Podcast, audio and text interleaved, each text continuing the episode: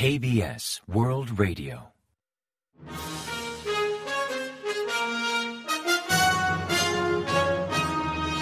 Informativo de KBS World Radio. Bienvenidos un día más al informativo de KBS World Radio. Les habla Javier Castañeda y tras el saludo les avanzamos los principales titulares del día 9 de febrero. El equipo surcoreano de rescate comienza a operar en Turquía. Corea del Sur promete a Estambul toda la ayuda posible. El Constitucional comienza a valorar la destitución del ministro de Interior. Pyongyang alardea de potencial balístico nuclear con un desfile.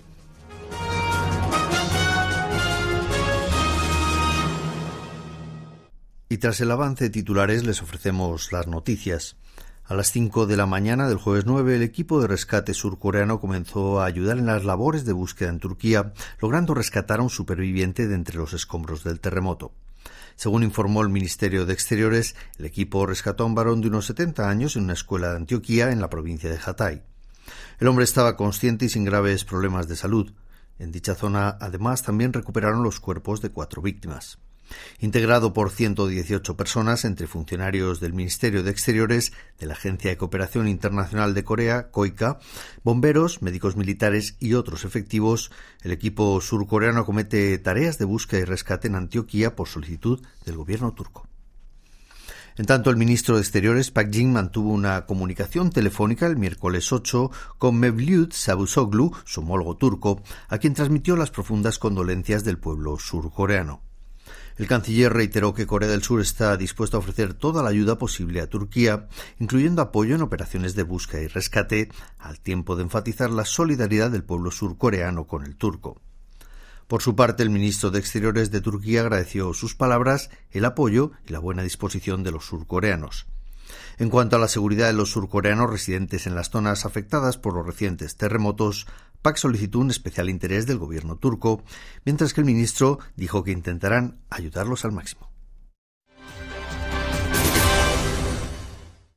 El Tribunal Constitucional comenzó el jueves 9 a valorar la moción parlamentaria para destituir al ministro de Interior, Isan Min, al considerarlo como máximo responsable de la tragedia de Itaewon.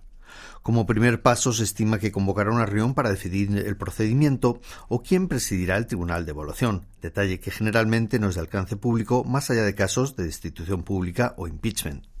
La ley establece que el Tribunal Constitucional dispone de 180 días de plazo para pronunciarse sobre la destitución, aunque se espera que agilice el debate para evitar un prolongado vacío en un cargo ministerial. Previamente, el Tribunal Constitucional se pronunció sobre la destitución del expresidente Do Moo-hyung en 64 días y sobre la de la expresidenta Park Geun-hye en 92 días. El miércoles 8 por la noche, Pyongyang organizó un desfile militar para conmemorar el 75 aniversario de la fundación del Ejército Popular de Corea del Norte. Según divulgó la Agencia Central de Noticias de Corea del Norte el jueves 9, el líder norcoreano Kim Jong-un asistió al desfile militar ataviado con un largo abrigo negro y un sombrero de fieltro, como el que solía usar su abuelo y difunto fundador del país, Kim Il-sung. Al parecer no emitió ningún discurso, al menos según las referencias de dicho medio, que solo enfatizó que el régimen hizo alarde de su poderoso arsenal y de su potencial bélico. Por las principales avenidas de Pyongyang desfilaron tanques, unidades de artillería, misiles tácticos y de crucero, misiles intercontinentales y una unidad de operación nuclear táctica. Al desfile militar también asistió la primera dama, Ri Sol-ju, junto con su hija Kim Chue. Mientras algunos especulan que el líder norcoreano Kim Jong-un podría estar preparando a su hija para la sucesión, el Ministerio de Reunificación surcoreano ha explicado que sigue de cerca la situación en Corea del Norte sin descartar posibilidades. Durante un encuentro con la prensa ofrecido el jueves 9, un portavoz de la cartera consideró precipitado opinar sobre la recurrente aparición pública de la menor, pues podría tratarse de mera propaganda del régimen para mostrar la lealtad absoluta de los norcoreanos a la familia Kim. En su primera aparición pública, los medios norcoreanos aludieron a la menor como la querida hija de Kim Jong-un y en la segunda como la apreciada hija de Kim, mientras que en la ceremonia en homenaje de la fundación del Ejército Popular de Corea del Norte, celebrada el miércoles 8, usaron la expresión respetable. Al preguntarse si su nombre real es Kim Chue, como indica la prensa surcoreana, o si hay más datos de otros hijos del líder, el funcionario mostró discreción explicando que no hay confirmación oficial al respecto por parte del norte.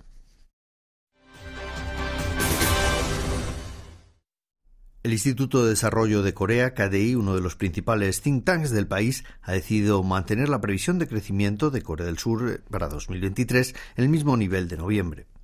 No obstante, rebajó 0,3 puntos hasta un 1,1% el crecimiento para la primera mitad del año, que compensó elevando 0,3 puntos el segundo semestre hasta un 2,4%.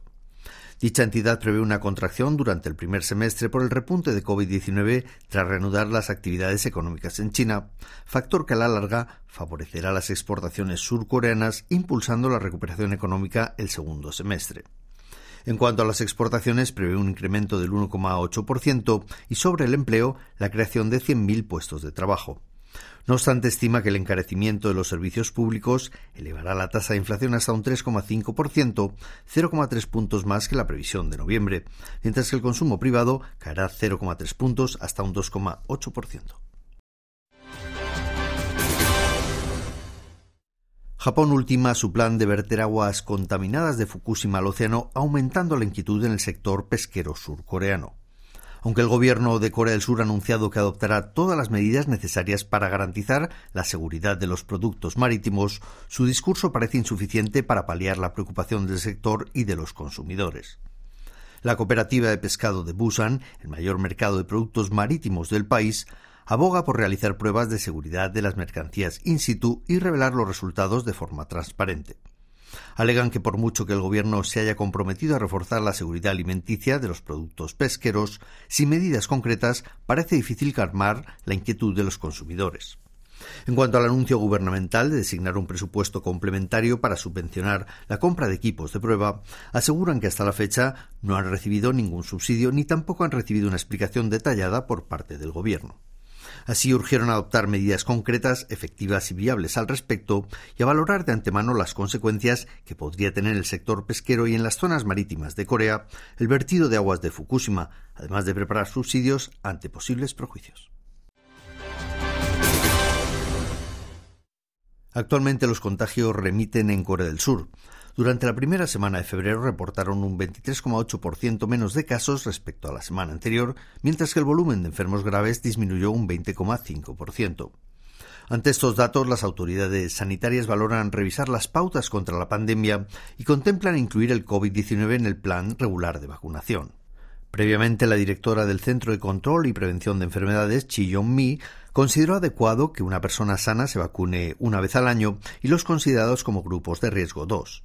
Tras consultar con expertos y valorar la situación interna y las pautas de otros países, decidirán si incluir la vacuna contra el COVID-19 en el plan nacional, además de definir los destinatarios y los plazos.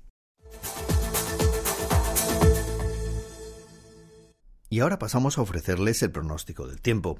Para el viernes 10 se esperan lluvias de entre 20 y 60 milímetros en la isla de Jeju, de entre 5 y 30 milímetros en el sur y de entre 5 y 10 milímetros en Chuncheon y al este de Gangwon. En tanto, en la zona central de Gyeongsang se esperan cotas de entre 5 y 15 centímetros de nieve y de hasta 7 centímetros al sur y otras zonas montañosas del país.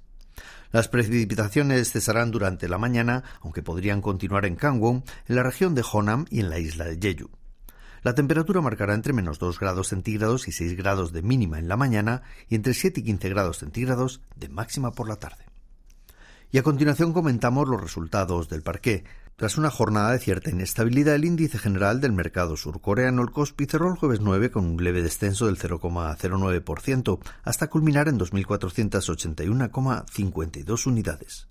En tanto, el Kosdaq, el parque automatizado, ganó un 0,59% hasta culminar la sesión en 784,58 puntos. Y en el mercado de divisas, la moneda surcoreana se devaluó frente a la estadounidense, que ganó 0,3 unidades hasta cotizar a 1.260,4 wones por dólar al cierre de operaciones.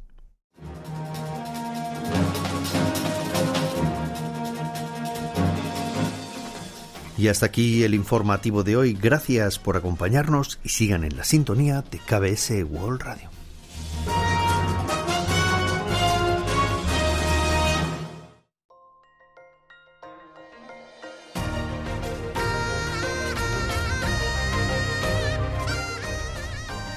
Acaban de escuchar el podcast de KBS World Radio. Hay muchos más contenidos en word.kbs.co.kr barra Spanish. Gracias por seguir en sintonía. KBS World Radio.